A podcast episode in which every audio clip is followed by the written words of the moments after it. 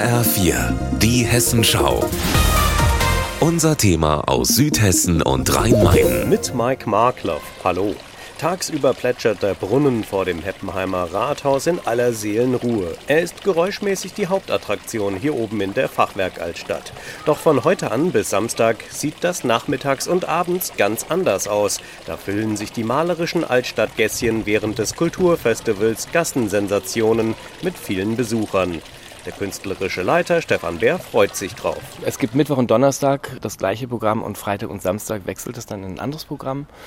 Man kann sich hier einfach in der Altstadt treiben lassen, zu den einzelnen Bühnen gehen oder zu den Spielorten gehen und da kann man dann sich Kunst anschauen. 70 Helfer des Fördervereins, dazu das Organisationsteam der Stadt und auch eine Technikfirma kümmern sich um den geregelten Ablauf.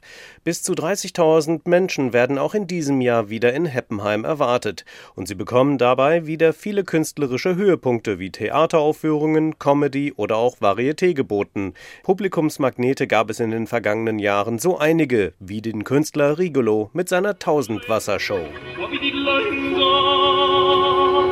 Organisator Stefan Bär beeindruckt, dass die Gassensensationen bereits seit 30 Jahren die Menschen nach Heppenheim locken. Man muss das einmal sehen, aus was für einer Zeit es kommt, dieses Festival. Das war eine Zeit, in der man nicht wusste, was Facebook ist. Dieses Festival hat den Quellekatalog überlebt und, und viele andere Dinge und konnte dadurch sich auch weiterentwickeln und immer noch bestehen, weil eben der Förderverein mit den Bürgern, aber auch der Einzelhandel, die Firmen hier vor Ort, dass alle bereit waren, zusammenzuhelfen. Mit Darmstadt, Lorsch, Mannheim und Heidelberg bieten gleich mehrere Städte in der näheren Umgebung ein vielfältiges kulturelles Programm an.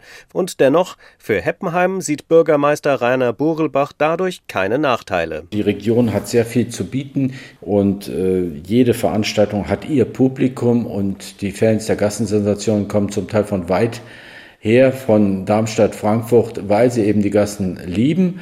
Und das ist äh, wirklich keine Konkurrenz, sondern das ergänzt sich gegenseitig. Und wir gehen ja auch mal in andere Orte und schauen uns da was an. Und dadurch, dass es ein Angebot wie die Gassensensationen gäbe, überlegten Menschen, die anderswo wohnen, auch nach Heppenheim zu ziehen. Mike Markloff, Heppenheim.